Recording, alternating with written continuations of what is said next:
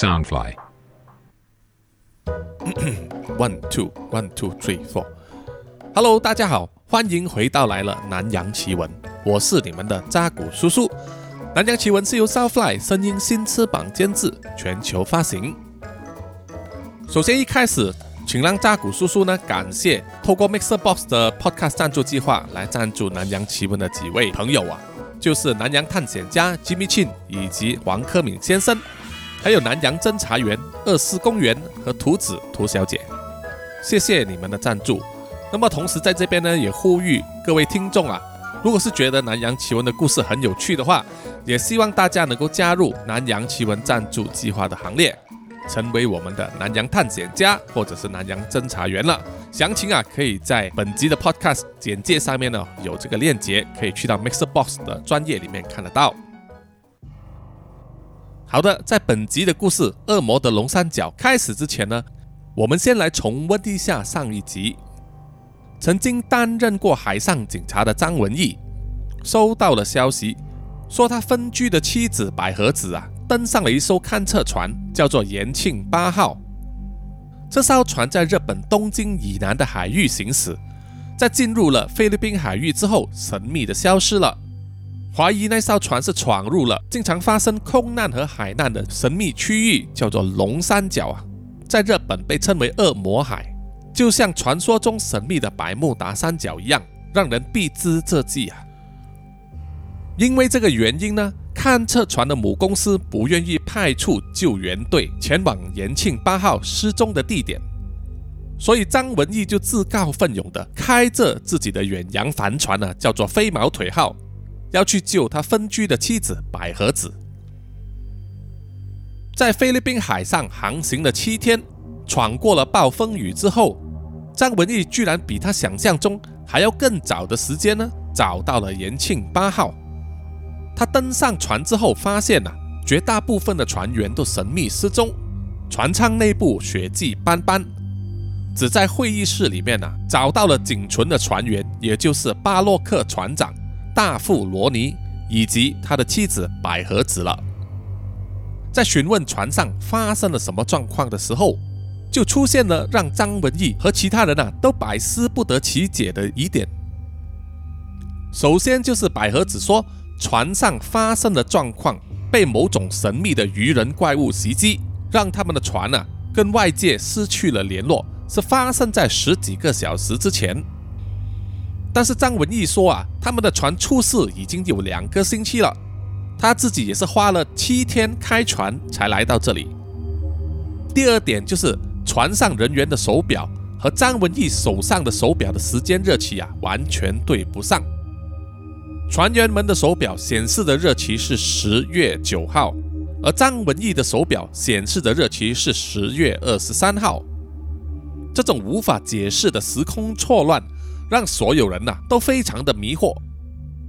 接着是张文义在船上发现了巴洛克船长和他的妻子百合子有亲密的合照，形成了一种微妙的三角关系。然后张文义在船的甲板上啊，以为看到海面上有一个活人，结果跳上来甲板上袭击他的是一种看起来像鱼人的怪物，幸好就被巴洛克船长呢用散弹枪打死了。接下来更加匪夷所思的事情呢，就是他们看到一艘同样是延庆八号的船，撞上了当时他们身处的延庆八号的船尾，还把张文义开来的那一艘帆船呢，停泊在船尾的飞毛腿号呢压碎沉没了。在那个充满未知危险和神秘谜团的龙三角海域上。张文义、百合子和其他船员呢，是否能够逃出升天呢？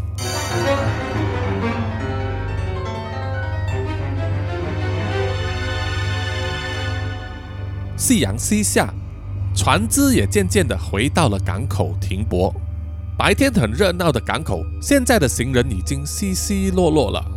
文义站在他的飞毛腿远洋帆船上啊，正在收起那一张又高又大的船帆。然后打了一桶水来擦船舱的地板。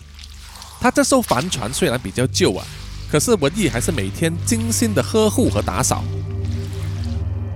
清洁完毕之后，他从船舱里面的冰箱拿了一罐啤酒出来，再坐在船尾的椅子上，点起一根香烟，一边抽一边喝着酒。在停满了大船和各式豪华游艇的港口上，他的这艘帆船呢显得特别娇小，有点格格不入啊。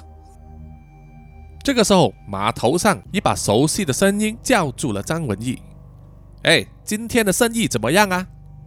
说话的是港口管理局的负责人老刘。文义摇了摇头说：“不好啊，只载了两轮客人。你要喝酒吗？”老刘苦笑了一阵，就说：“好吧，给我来一瓶。”于是老刘就登上了飞毛腿号。而文艺就进入船舱里面，再拿了一罐啤酒出来，交给老刘，然后两个人就坐在船尾两侧的椅子上啊，对饮起来。自从文艺和百合子分居之后，整个人几乎没有了斗志啊，变得非常的沮丧，每天只是靠他这一艘飞毛腿号去载载游客呢出海玩一圈来赚取这个生活费。但是最近这几个月都是旅游的淡季，所以收入大减啊，常常会入不敷出。而老刘和文艺很早就认识，所以常常会关照他，有时就会让他拖欠这个港口停泊费呀，就说等他有钱了再还，给他行个方便。对于这一点呢，文艺是非常感激老刘的。喝了一轮啤酒之后。老刘就从他的口袋中掏出一叠厚厚的纸出来，交给了文艺，就对文艺说：“这一些啊，都是原文的复印本。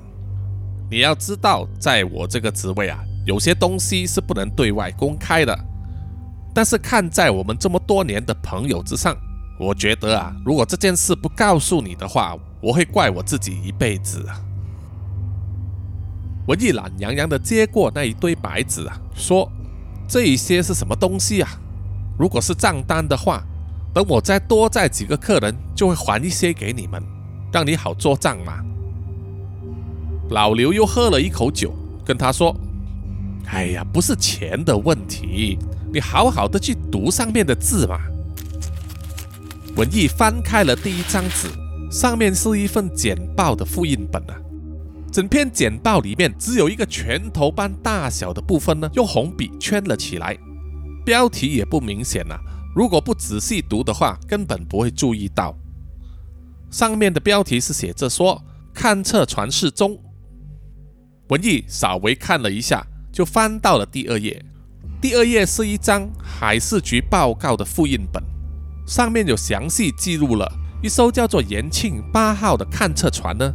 他的行船记录、通讯记录、GPS 位置以及最后的联络时间，而第三页这是里面船员的详细名单，其中一个名字被用红笔圈了起来。文艺读了之后啊，不敢相信自己的眼睛，他坐直了身体，再读一次那个名字，上面写的是春田百合子，三十二岁，海洋学家。文艺有点紧张地问老刘。这个不会那么巧是同名同姓吧？连岁数也很接近哦。老刘摇头说：“不是，确实是你的前妻百合子。”文艺听了，大声的喝道：“什么前妻啊？我们还没有离婚，只是分居而已。”老刘做了一个手势啊，表示明白了，就说：“总之呢，我看到了这一份报告，也从各种管道知道，拥有那艘船的大公司呢，出于某些原因。”压住了这个新闻，不让他见报啊，而且也不打算派人去拯救。文艺听了，激动地站起来说：“那怎么行？海事局是怎么办事的？”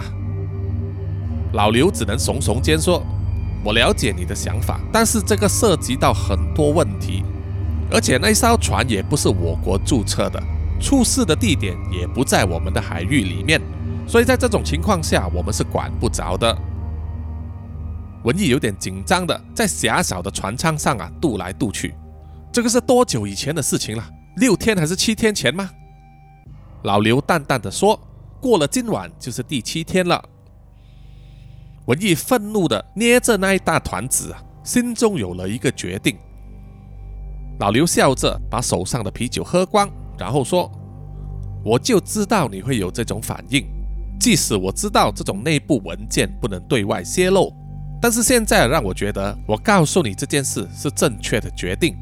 不过，我也必须跟你约法三章。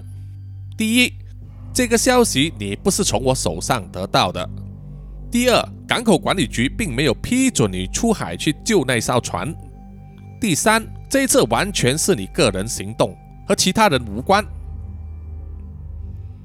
文艺站起身了，热眼盈眶的握住了老刘的手，跟他说：“谢谢你了，老朋友，我知道怎么样做的了。”老刘笑着和他握了手，然后就要离开飞毛腿号，回到岸上。这个时候，文艺又叫住了他，说：“哎，老朋友，不如你帮人帮到底了，借我一点油钱嘛，反正是有托无欠嘛。”老刘叹了一口气啊，就伸手进去口袋里面掏出了一卷美金，然后交给了文艺，然后笑着说：“跟我向嫂子问好吧。”文艺笑着点点头啊，看着老刘的背影慢慢的走远。第二天一大早，天快要亮的时候呢，文艺就开着飞毛腿号离开了港口。文艺对飞毛腿号啊是有一定的感情的。如果硬要在他的心中排一个位置的话，应该就在他的老婆百合子之下吧。可是当下他只能眼睁睁地看着他那一条心爱的飞毛腿号呢，被从后面突然冲上来的延庆八号压个粉碎，沉入了海底。这个到底是怎么回事？巴洛克船长说：“超过三十年的航海生涯。”加上接近十年在延庆八号之上，巴洛克船长呢对延庆八号这艘船啊里里外外的每一寸都非常的熟悉。他看着那一艘撞上了他的延庆八号的的另外一艘船，确实是延庆八号没有错。那么一艘船怎么可能会在同一个地方出现两次，而且还自己撞自己呢？这个完全无法用现代的物理常识来解释。就好像一个人站在自己的身后捅自己的菊花一样，多么的匪夷所思啊！两艘船相撞之后，就再也没有任何动静了，没有人呼救，也没有响起警号，这完全不正常啊！我一仔细观察了一下，他们现在所处的船尾呢，除了上面有直升机停机坪之外，下面还有一个可以移动和伸缩的起重机。而因为相撞的关系，已经搭在后面那艘船的船头上，所以如果一个人身手好的话，是可以爬过去的。文艺啊，想到就去做了。百合子想要拉住他，可是文艺转头跟他说：“这件事很不寻常，我一定得过去查清楚，看看有没有可能有其他的生还者。”巴洛克船长也想过去啊，可是文艺阻止了他。现在只有我们两个人手上有枪。船长，你得留在这边保护其他两个人啊！罗尼和百合子想了想啊，也点了头。确实，他们并不知道什么时候鱼人会爬上来袭击他们。花了好几分钟时间，文艺呢，终于爬过去了另外一艘延庆八号的船头上。不同的是，这艘船亮着灯光，显示它还有动力和电力。文艺拔出了手枪。小心翼翼地走进了船舱里面。他首先检查了甲板二楼的驾驶室和会议室，都没有看到一个人影，而且这一间会议室呢是没有锁上的。文艺走下了楼梯，来到甲板一楼，走进去了船长室。他依然看得到那一张船长和百合子的合照，完全一模一样，只是这一次的位置有点不同，照片是掉在地上的。文艺又检查了厨房，进入厨房之后啊，文艺闻到了一股怪味，应该是厨房里面的煤气管泄漏了，会有爆炸的危机，所以啊，他在这条船上不宜久留。接着他离开厨房，走入餐厅的时候，看到一具人的尸体躺在地板上，和之前他所看到的餐厅情况不一样，这一间餐厅反而显得很干净，并没有血迹斑斑。唯一的血迹是从那个躺在地板上的尸体流出来的。文艺小心翼翼地走过去检查尸体呀，然后就发现了一个让他非常震惊的事情。而在另外一边原本的延庆八号船上，百合子显得比较焦急，在等待文艺的回来，希望他在那一头不会出什么事情啊。这一切巴洛克船长都看在眼里，于是他就问百合子：“你们之前为什么要分居啊？”百合子不想回答，就转开话题说：“现在这种时候，我们应该专注眼前的问题。”巴洛克船长听了，有点翻了白眼了。他是在最近的两次航海之中才认识了百合子，总共加起来的相处时间也不过六七个月，而百合子也一直避谈自己的过去。所以巴洛克对他的了解并不多，只知道他是海洋学家，受雇于某家国际企业，登上了这艘探测船，到各个海域里面收集海洋的各种数据。第一次的出海航行是在东京和北海道之间的太平洋海域啊，历时四个多月都完全没有问题。没想到这一次的航行路线呢，是在东京以南部分，就出现了巴洛克航海三十年都没有见过的情况。身为大副的罗尼是继船长以外，在一艘船上职位最高的海员，主要工作就是负责管理船上的大小事务，执行船长所下达的命令，包括负责航行的当值、监督海员的工作等等。可是罗尼的经验尚浅，而且他有某种焦虑症啊，尤其是在身处那种不知名的环境之下，对未知的恐惧感到非常大的压力啊。他的焦虑更为明显，一直咬着手指啊，在甲板上走来走去。大约过了十几分钟之后，他们终于听到了文艺的呼喊。文艺喊说：“哎，你们那边那个起重机还能用吗？”巴洛克就示意啊，罗尼去检查一下。罗尼去了起重机的控制台，启动了开关，起重机啊，真的还能动。文艺就说：“那很好。”我在这边找到了一个东西，我要搬回过来。于是罗尼就操纵这起重机呢，把钩子伸过去了。另外一艘延庆八号的船头上，文艺找到的东西啊，是一个长方形的物体啊，用黑色的塑胶袋包着，周围还绑上了尼龙绳。确认钩子啊挂得妥当了，就打手势啊，示意起重机把那包东西调回来。而文艺呢，也单脚站在那个起重机的钩子上，一起回到来了原本的延庆八号船上。双脚一着地啊，文艺就跑去问巴洛克船长说：“你们这艘船还能动吗？”巴洛克回答说：“可能可以吧，出事的时候突然间停了，到现在还没有重新启动过。”文艺紧张兮兮地说。那么船长，你得试试让船动起来。我在那艘船上闻到了煤气的味道，怕有爆炸的可能性啊！未免受到波及，我们必须马上离开这里。听了这一番话，巴洛克船长也觉得事情可大可小啊，于是就拉着罗尼呢跑去了控制室。文艺就趁这个机会跟百合子说：“来帮忙一下。”拉进去你们的医务室里面吧。看到文艺神神秘秘的表情啊，百合子也没有多问。但是从形状来看，他大致上已经估计到，那应该是一具尸体了。就帮忙文艺把那一袋尸体拖进了医务室，然后放在一张铁床上。解开了尼龙锁之后，在百合子准备打开那个黑色塑胶袋的拉链之前。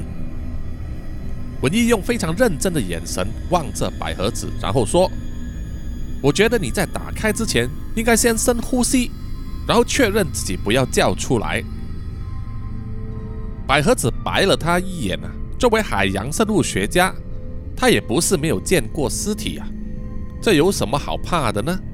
于是他就一手拉开了拉链，打开了那个黑色的塑胶袋啊，里面真的是一具尸体。而尸体的面容呢，居然是罗尼。看到这个皮肤惨白躺着的罗尼呢，百合子也差点要叫出来啊。而文艺就一副我早就跟你说过了的眼神，百合子仔细的观察了这具尸体啊，确实是他所认识的罗尼没有错。那一撮头发、皮肤上的雀斑，根本就好像是复制人一样。尸体虽然冰冷，但是还没有开始腐烂，所以估计呢，死亡时间应该不超过二十四小时。尸体上穿的制服啊，和现在活生生的罗尼所穿的是一模一样的，连制服上的徽章、名牌都是无懈可击的。把装在尸体的黑色塑胶袋完全取下来之后，他们就看到啊，这具罗尼的尸体身上的制服有两个洞口。于是百合子拿来一柄剪刀，把尸体的衣服剪开，露出了胸部啊。很明显的看到，他胸口上有两个子弹孔。百合子又拿来一把镊子，伸进去那个子弹孔里面，又挖又掏，终于给他挖出了两颗子弹头，然后就把弹头丢在一个金属盘上。文一捡起了弹头来查看，又拔出了自己的手枪，取出了弹夹。再把弹头和他弹夹里面的子弹比较了一下，然后摇摇头说：“这怎么可能呢？这是我枪里面的子弹啊！”这个时候，突然间响起了轰隆的爆炸声，连他们所处的船体也震动了起来。于是文艺和百合子走出了医务室，从外面的甲板往船尾看过去，只看见那一艘。紧贴着他们船尾的延庆八号呢，刚刚发生了爆炸，部分船舱开始起火。文艺大声的喊：“船长，船可以动吗？”巴洛克，从控制室的窗口伸出头来说：“给我三十秒。”这个时候，后面那一艘延庆八号又爆出了几个小爆炸，火焰越烧越旺啊，黑色的浓烟冲向了天空。文艺紧张的大喊说：“我们没有三十秒啊！”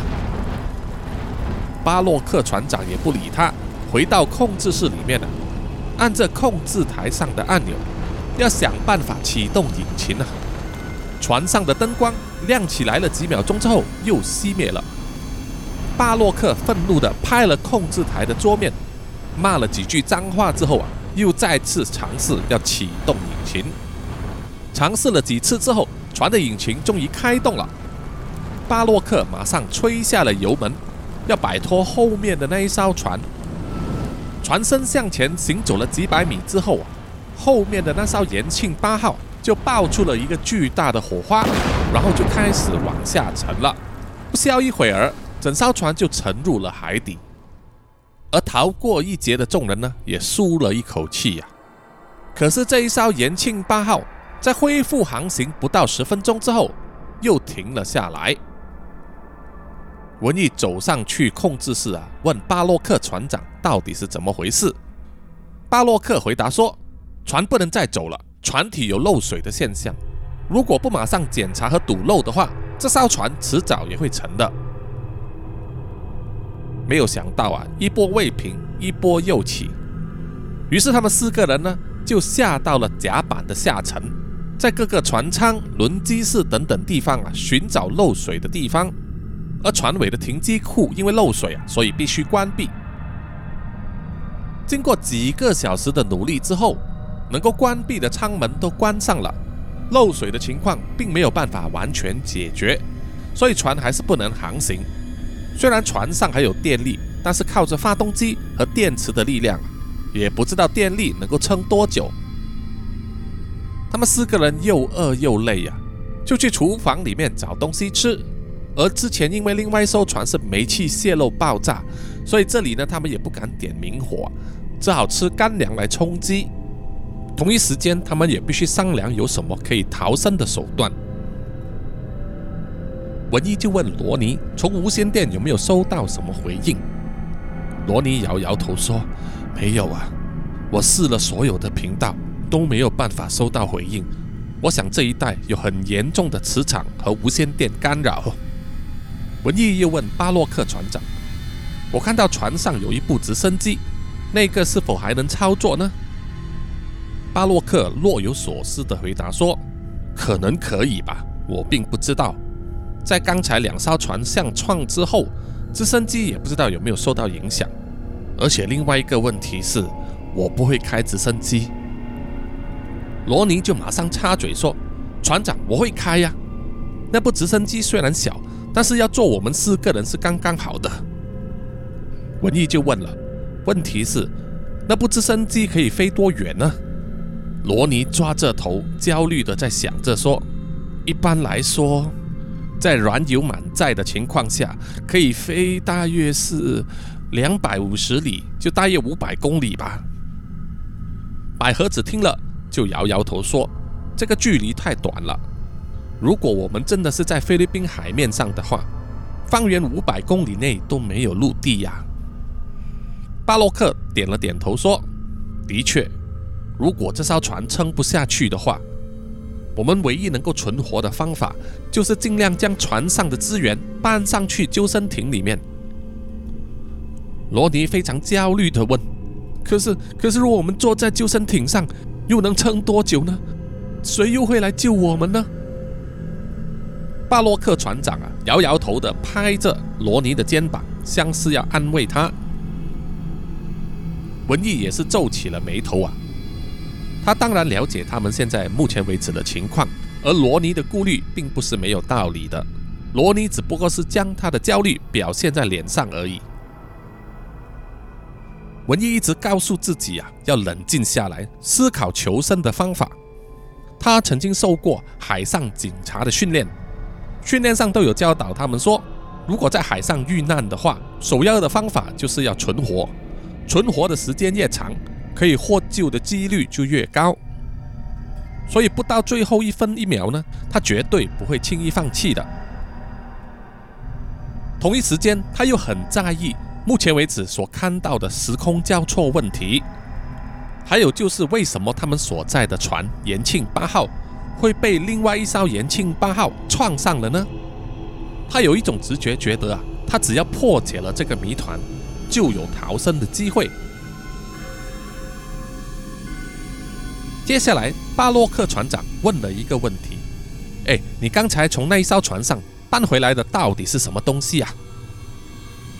文艺和百合子听了，都不约而同的互相对视，然后再望了望巴洛克船长和罗尼一眼啊，心里都有一个想法：刚才他们搬回来的东西啊，绝对不能给罗尼看到。以罗尼现在的心理状况啊，搞不好会把他吓死。没想到罗尼也非常关心这个话题啊，一直在追问：对呀，你们刚才在那艘船上拿到的到底是什么东西？可以让我们逃出升天吗？你还有看到其他人吗？文艺还在想着用什么借口啊，暗示说那个东西只能让巴洛克船长看见。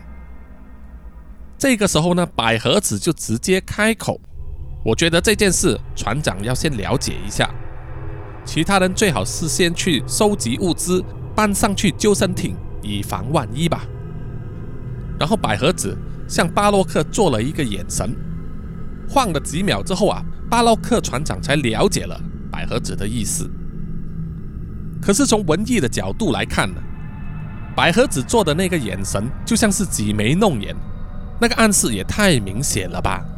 他再转头望一望罗尼，他知道罗尼也发现了那个眼神啊，知道有些东西不对劲。于是巴洛克船长就说：“呃，那好吧，那我跟百合子去看一看，你们两个就帮忙一下。”把有用的物资搬去救生艇那边吧。我一听了，皱了皱眉头啊，他觉得自己应该也在场，向巴洛克船长解释。而且出于某一种心理啊，他是不大情愿看到百合子和巴洛克船长两个人独处。可是又想到大局为重啊，他必须先稳住罗尼，确保罗尼呢不会去看到自己的尸体。于是就点头答应了。于是文艺就起身，拉着罗尼去厨房的仓库里面搜刮可以使用的物资，还有食水。而百合子也匆忙地带着巴洛克船长去了医护室。我的天哪，这怎么可能呢？巴洛克看到了躺在救护室里面罗尼的尸体啊，第一个反应就是说了上面那句话。百合子也是皱起眉头说：“是的，我也是吓了一跳。先前就是同一艘船，自己撞自己；现在就是文艺在那一艘船上找到了罗尼的尸体，而明明罗尼还活蹦乱跳的在这艘船上，这个到底应该怎么解释呢？”巴洛克注意到了罗尼身上的两个弹孔啊，就说他是被枪打死的。谁的枪？百合子沉默不语啊。巴洛克又看到了尸体旁边一个金属碟子上放着两颗弹头，他拿起来看了看，确定了那并不是散弹枪的弹头。于是第一个念头马上从他的脑中闪过：这个是你前夫开的枪。百合子摇摇头说。我不能百分百证明，毕竟我们没有那种仪器，我也没有专业的学士来鉴定。但是从尸体的状况来看，死亡时间应该不超过二十四小时。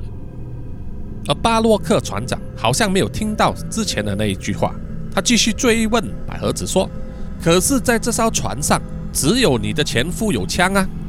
百合子回答说：“枪只是一个工具，任何人都可以拿到一把枪。”而巴洛克船长的语气啊，开始咄咄逼人了，好像他心里已经断定了开枪的人就是文艺。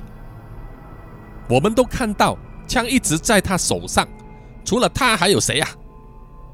百合子又解释说，他来到船上根本没有开过枪，我也看过了他的子弹匣，所有的子弹都还在啊。巴洛克船长回答说，所以你这是默认子弹就是来自他的枪啦。百合子连忙解释说：“不是，我不是那个意思。”巴洛克怒气冲冲地说：“你不能因为他是你的前夫，你就包庇他。”百合子听了这句话，也气上心头了。我从来都是一个公私分明的人，你才不应该断章取义，在没有充分的证据之下就说他杀了人。巴洛克眼中燃烧着妒忌的火焰啊！他把百合子推到墙边，用充满愤怒的口气说：“有尸体，有子弹，这个证据还不够充分吗？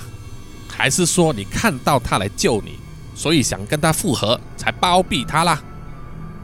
百合子听了，忍不住刮了巴洛克一记耳光啊，然后说：“你不要侮辱了我的专业和人格，你才是那个公私不分的人。”说完了，百合子就要转身走开。可是却被巴洛克抓着，又粗暴地推回到墙角。巴洛克脸上啊露出诡异的笑容，接着就粗暴地去吻百合子的嘴唇。百合子拼命地想要挣扎，可是巴洛克的力气比他还大很多。就在这个时候，他们听到身后有一声哀嚎，原来是罗尼突然间出现在医护室的门口，看见躺在那里自己的尸体啊，大惊失色。惊声尖叫起来。几秒钟之后，文艺也冲到来了医护室，想要拉住罗尼的肩膀啊！但这个时候，他反而被巴洛克船长壁咚百合子的情景吸引了过去。趁着这个空隙呢，百合子就挣开了巴洛克，走去安抚罗尼，一直跟他说：“你要冷静，你要冷静，躺在那边那个不是你啊！啊，应该说他也是你，但不是现在的你啊！”而文艺反而走向了巴洛克，用质问的语气说：“你刚才在干什么？”巴洛克船长用挑衅的语气啊，用非常小的声量在文艺耳边说：“我在亲我的女朋友啊，不行吗？”文艺听了，怒气就冲上来了，他一面推巴洛克的肩膀，一面说：“你说什么？”但是巴洛克的块头啊比他还大，反而更用力的推开了文艺。一面挑衅地说：“怎么你不服气啊？你这个杀人犯，打死罗尼的明明是你枪里面的子弹，你怎么样解释啊？”文艺气的就要冲上前去啊，和巴洛克打架，却被百合子拦住了。你们两个够了吧？现在是打架的时候吗？巴洛克就说：“不管怎么样，枪在他手上都有危险，应该交出来，保存在一个安全的地方。”文艺听了，涨红了脸啊。如果他把他的枪交出去，在遇到危险的时候，他就不能保护百合子了。而且整艘船上唯一有枪的人只剩下巴洛克。文艺望向百合子，又望向罗尼亚，看见他们的表情，没有想到的是，他们两个人都同意文艺交出他的手枪。百合子按住文艺的手臂说：“我知道你没有开过枪，但是为了确保那把枪之后没有用来杀人，最好是让我保管。”文艺深呼吸了几口气，想了一想，最后决定将他的手枪交出来。而百合子就将手枪放在救护室的一个储物柜里面，锁上之后，把锁匙呢挂在自己的项链上，然后对着巴洛克说：“这样你满意了吧？”巴洛克沉默不语啊，只是嘴角微微的笑了一下，然后就走出了医护室。然后百合子就转身对罗尼说：“我送你回房去休息一下吧。”说完，就扶着已经被吓得精神呆滞的罗尼呢，慢慢的走回了罗尼的仓房，让他躺在床上休息。而文艺呢，就紧跟在他们两人的身后。搞定了罗尼之后，百合子就低声的问文艺：“你搞什么的？之前不是要你看住罗尼吗？”文艺就说：“我们原本就是在仓库里面收刮物资。”把一小部分东西搬到救生艇之后啊，罗尼就突然间不见了。我就猜想到他是因为好奇心啊，要看从那艘船带回来的是什么东西，要追上去阻止他也已经迟了。那我能怎么办呢？对着文艺呢，百合子只能翻了翻白眼，然后说：“继续去搬东西吧，我来帮你的忙。”于是文艺和百合子两个人呢，继续从厨房里面。搬运食水和物资，慢慢的装上了其中一艘救生艇里面。在甲板上，他们望向周围的海面，周围还是一片浓雾，一时浓厚，一时稀薄。在他们搬了大约十五分钟之后，文艺就注意到了，在船的东北方向，雾里面有一团黑影。因为浓雾的关系啊，他们很难看得清楚。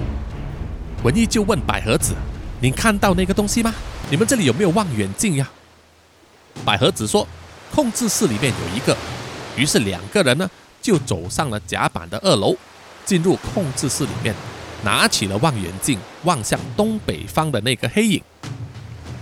不管他们怎么看呢，那团黑影还是看不清楚。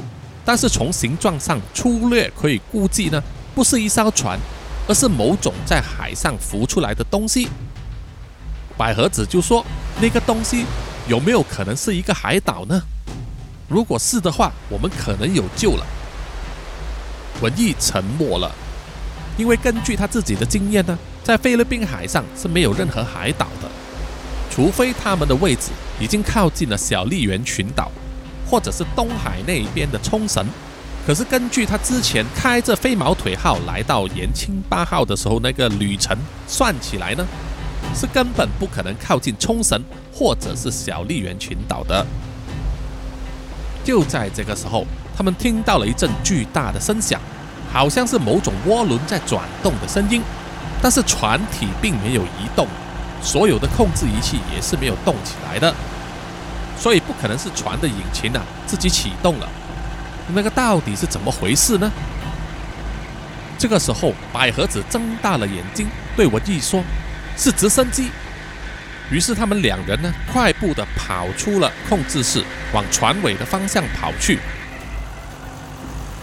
当文艺和百合子来到船尾的时候啊，只见巴洛克船长站在直升机的停机坪上，对着飞起的直升机破口大骂。而能够操纵直升机升空十米以上的，自然只有罗尼了。至于罗尼为什么会自个儿跑去操纵直升机要逃走呢？可能是出于他太过紧张、害怕和焦虑所造成的，于是抛下了其他人，想要独自逃走。巴洛克想要举起散弹枪啊，射击那台直升机，可是被文艺阻止了。文艺说：“你不如省下子弹来应付那些鱼人吧。”于是剩下的三人呢，只能在甲板上。呆呆地望着直升机升空，可是啊，直升机升空后不久就开始出现了一些不稳定的情况。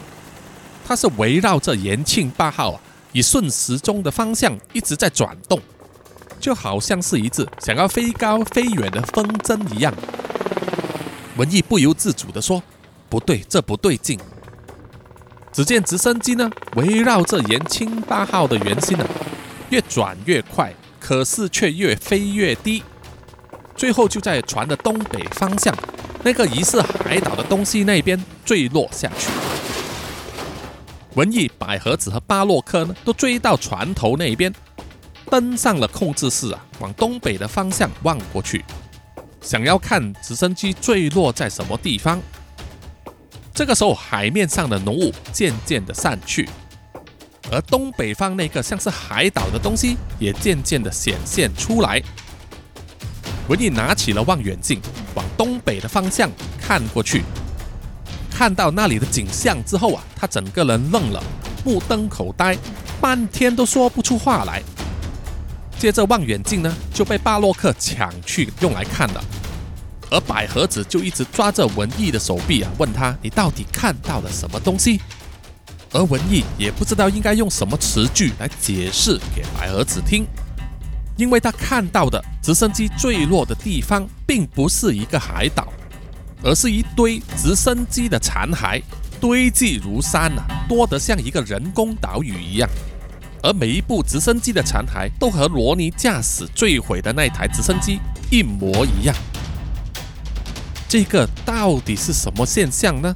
而文艺和百合子又是不是能够从这个无间地狱里面逃出升天呢？请大家要留意下一集的《南洋奇闻：恶魔之龙三角》大结局了。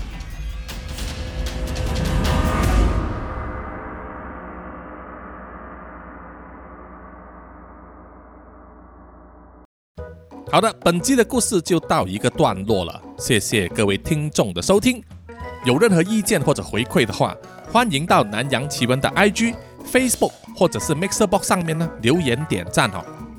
接下来呢是要说一些听众的留言哦。最近在 Mixer Box 上面的留言也变多了，比如说啊，有一位听众叫做兔宝宝啊，他一直说等待许久了，他是在等待贝德的堕天使的续集和大结局。接下来就是 Moko 利这位听众说故事剧情都很棒，很好听，谢谢谢谢 Moko。然后接下来这位听众呢，阿纯阿纯就说。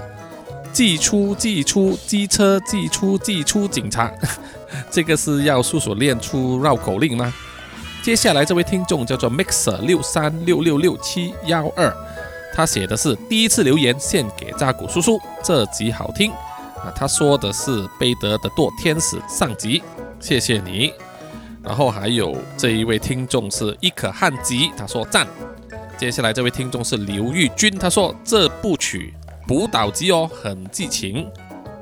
然后接下来这位听众是 Mixer 四五九八六八五八，他说还蛮喜欢这样子的说书方式，谢谢你。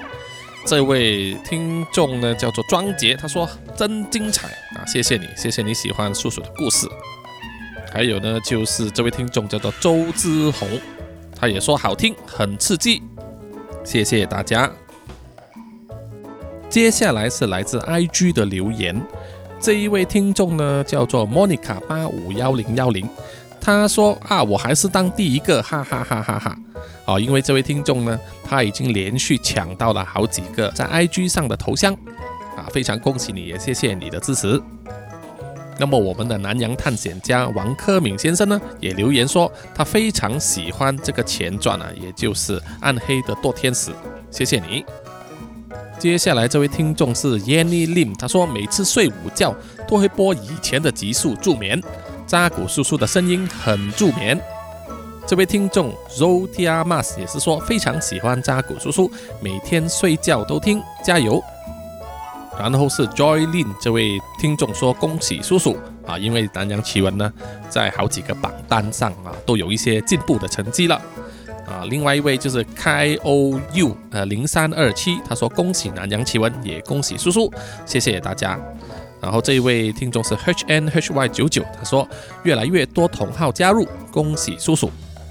另外也要感谢这位听众呢，Stanley Fang 四七六八，他提醒我 Podcast 的标题打错了，就是把第九十九集呢打成九十八集啊。谢谢你的提醒，我们叔叔当时发现之后就马上去改了。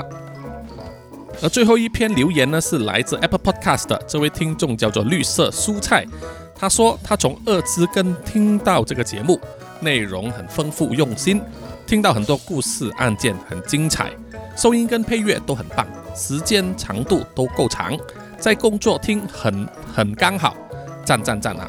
有些发音会听不懂，但借上下文就了解了，哈 哈啊，不影响收听哦，加油加油，叔叔支持你。